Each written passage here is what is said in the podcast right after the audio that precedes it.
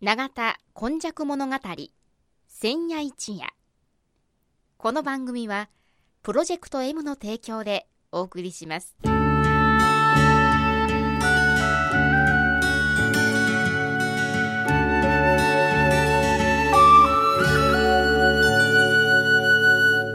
戸は港があることで多様性のある町となりました。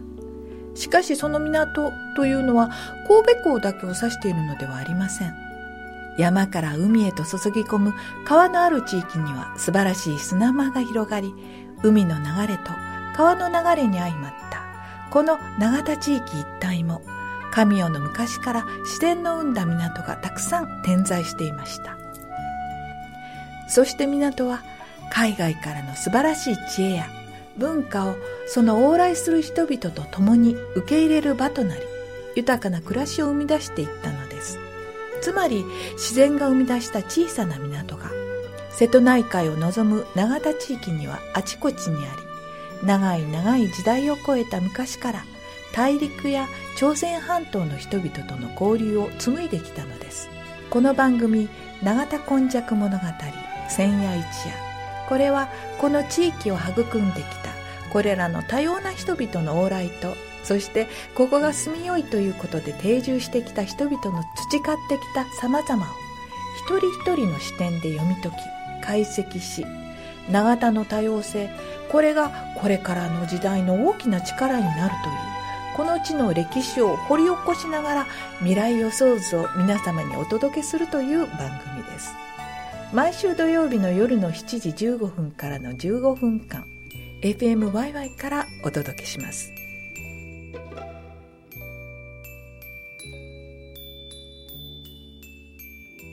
いつものようにこの番組の時間がやってまいりました、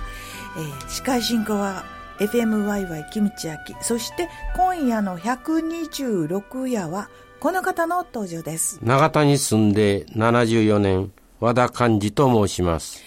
和田さん。はい。えー、もうそろそろそうです。この番組も終盤に近づいて終盤に近づいてね ね年もね今年もくれる、ね、ようとしてる12月あたりですね、はい、今日の放送、はい、あの、ろうそく作り1.17いうのをね、うん、長いこと、この話題はして、あまりしてないんで、んですね。みっちり、あの、一話分お話しさせていただこうと思うんですけども、我々のね、今昔物語、はい。永田今昔物語、平安の時代の末期にできたということで、今は昔って、私、高校ぐらいのなんか教科書にね、今は昔男ありけりとかね、そんな出だしで出てきたんですけどもね、はい。平安時代にですね、地震があったかって言ったら、その平安物語、平家物語か、はいはいはい。平家物語とか鴨の町名の、あの先ほどから平安物語って言ってはったのは、平家物語。いや、私も平安物語ってあるいやのか、平安時代にね、あの、末期に、あの、じはい。あのねえ、今昔物語がでできたんですけどえも、それで、あの、鴨の町の北条記なんかにはね、地震が出てくるんですね。それがね、はい1185年の80 8月13日、今のこの読みに直して、文治という、あの、年号で、文治地震と呼ばれたのがね、はい。すごく大きいのが、おそらく京都あたりで、あって、また、もちろん神戸にも影響があったと。あいうことでね、じゃあ千京都ね、うん。よく地震ないねんって言う言うけども、慶長とかね、いろいろ著名なね、年号がついた、あの、地震があるんですよね。ああ、なるほど。で、その、今昔物語なんかに載ってるのはですね、もうこんな大きな地震はこれからはないやろと思うとかね、いう表現で、我々の阪神淡路大震災も、ええ。もう、これからこんな大きな地震ないやろと思うと言いたいぐらいやったけども、そうですね。その後、そこら中で災害が起こってるということとかね。それで、鴨の朝鮮、長明さんに、北条記の方は、あの、い人生の生き方みたいのを、淡々と書いておられる、はい川川の流れはとかなんかいうような人だから、淡々としておられてね、こんなひどい地震が起こっても、人はすぐ忘れてしまう、いう、忘れてしまう。あの、日本の文化、水に流して。そうそう。だから、1185年がそうだって、なんか1995年、800年ぐらい経った神戸の我々はね、忘れてたわ、いう感じで、かもしれないですね。ねえ、あれからも24年なんですけどもね、24年一昔で、今は昔としてしまったらいかんので、そこが重要なんですね。はいはい。だから、1月17日にええ、幸い、はい。まだ、神戸、あの、新長田の駅前ではね、ことに若い人たち、小学校、中学生、高校生、大学生、あった、あの、いや、社会人の若い人たちが来ていただいて、追悼行事がね、まあ、意味があるものとして、あの、行われてるいうのはね、鴨の長明さん、私たち忘れずにあやってますよあ、そうと。ですね。ねあの、24年ということは、今言われた、はいもう、24歳以下の人は、はい経験もないわけですよね。で、そしたら1月17日の行事やないか、新長田よう行って、あの、ろうそくに火灯してもらうでっていう方おられる、それはありがたいことだけど、そだけど、準備作業がね、だいたい。12月あたりからはい、小学校、中学校、あるいは保育園に回って、ろうそくをはいはい、はい。作ってますね。再生のろうそく、再生のろうそく。で、再生のろうそくも本当に使って、お寺で使われたり、あの、法要で使われたり、あの、一番ね、最近では、あの、夏の暑い時に、あの、精霊流しあをね、やる時にろうそく、はい。あの、さらっぴの持って行って、ええあそこが一番、あの、使い古しが出てくるところで、それもいただいたりしてて、それを溶かして、小学校に、あるいは中学校回って、地震があった話とか、防災の話なんかええして、それから、あの、ろうそくを卵バッグに作ってもらって、それが1万個ぐらいできましたかあ、ら。当日使うとかいうのは、いい循環を、あの、はい。横の連携もとても重要なんですけれども、はい例えばあの被災地同士の横のね、はいはい。だけどえ、自分の地域の中の縦の、はい。年代を超えた縦の連携、語り継ぐための、そうですね。その一つの大きなこう、はい、ツールとしてろうそく作りがあるってことですよね。だから神戸の方はね、照れないで、普通ね、なんか歌歌うとか、行事をなんか真面目にやるというのはね、なんかもうそこまでせんでもみんな頭で分かっとるし、記録もされてるし、新聞読んだら書いてくれてるし、というんじゃなしに、自分もみんななんか忘れずに参加してるとか、参加型。ねえ、ろうそくを集めてるとか、あの、私とこ一生懸命今、あの、牛乳パック集め、集まっててで、はい。何も集めたらええのって、いや、集めるだけって言うてますけども、それをきちっと募金箱にしましょうと。じゃあ、あの、人ごと、こう、読んで見る情報っていうよりは、自分ごとでいろいろできる仕組みがあるっていうことですよね。そうですね。だから、割合とね、最近私、小学校行ったり中学校行ったり、別のね、はい。1月17日にみんな挨拶してくれるんですよ。和田さん、ろうそく作りで一緒しましたっていうようなことでね、10、もう何、21回目になるんよね。はいはいはいはい我々の行事も20回やってるわけだから、もうね、20歳になったんですよね。1歳の子供。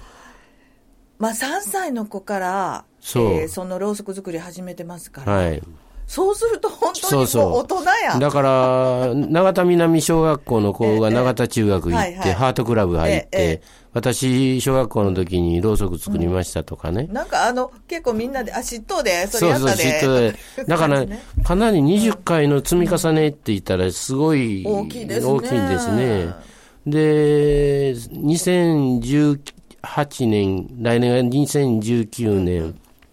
1月17日、はい。だいたい5時ぐらいから準備が終わって、まあ、あの、2時46分に東日本のね、大震災の、えつあの、黙祷しますけども、はい。5時46分、夕方ね、ね目指してて、5時ぐらいから、あの、歌歌ったりね、してるし、あの、高取中学の子が、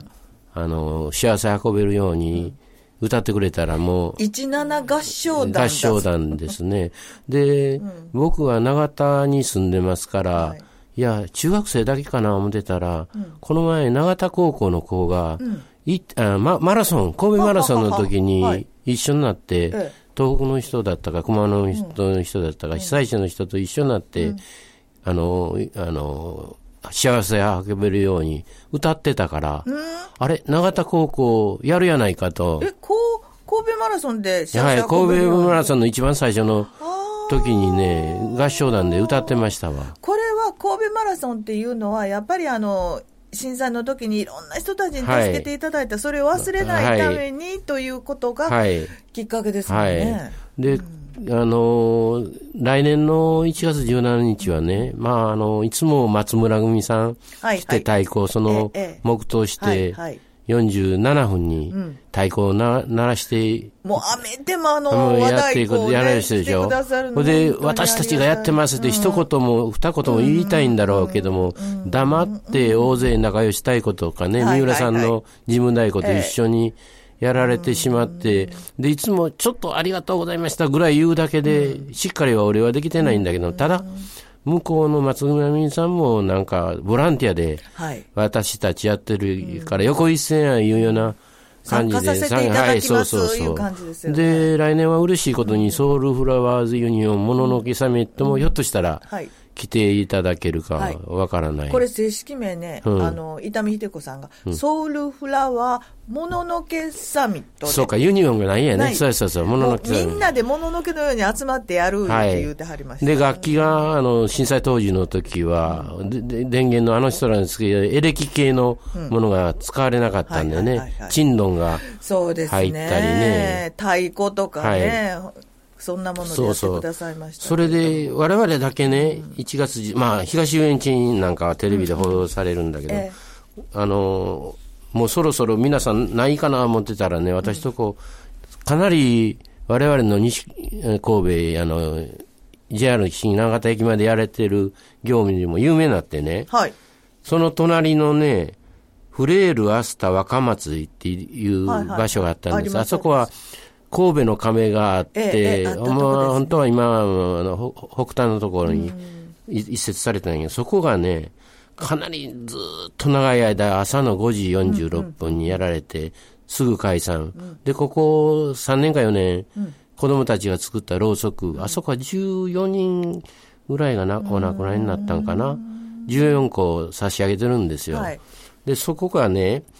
5時46分朝はもう辛いと。はいはいはい。だから朝の8時からはい。11時までね、ふれあい喫茶、ああ、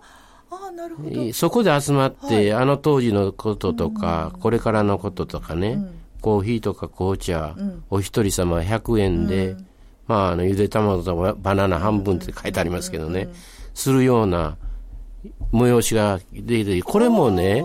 長続きできる、そうですね。長く続ける意そうそう味がありますよね。あの、高取協会でもね、朝5時46分やられてるけども、だんだんだんだんその朝5時46分いう時間が辛くなる年の方もおられるんでね。あの、こうやって続けていく。で、あの、新長田駅前の5時46分夕方を目指してやる追悼行事はね、幸い若い人が。頑張っえて、息に感じてやってくれてますからね。なんかお片付け私たちも立ったままでええな。そうそう。ね、心配してたんだけど、我々、ちょっと年寄り組、こ んこんなんやれるか思ったら、あっという間に、あの、できるぐらいの、なんか、人数が残ってくださってるしね。まあ、それはそれのやり方があるし、あの、年取ったら、ふれあい喫茶で語り合うこともあるんでね。まあ、だんだん形が見つかっていくんじゃないかと。それいい考え、はいはい見つけていくってはいはいいうのがいいことですね。はい。そんなことでね、はい今日はあの、1.17今昔物語、今は昔、いや、今は昔平安末期にもあったんやで、地震が。我々も語りついつないでいこうねというようなお話をさせていただきました。はい。えーあなたも1月17日、どこかのところで結構です。ご参加いただければありがたいです。えー今日お話しいただいたのはこの方です。長田に住んで70年、和田勘でした。では来週もまたお楽しみにしてください。永田今昔物語千夜一夜この番組はプロジェクト M の提供でお送りしました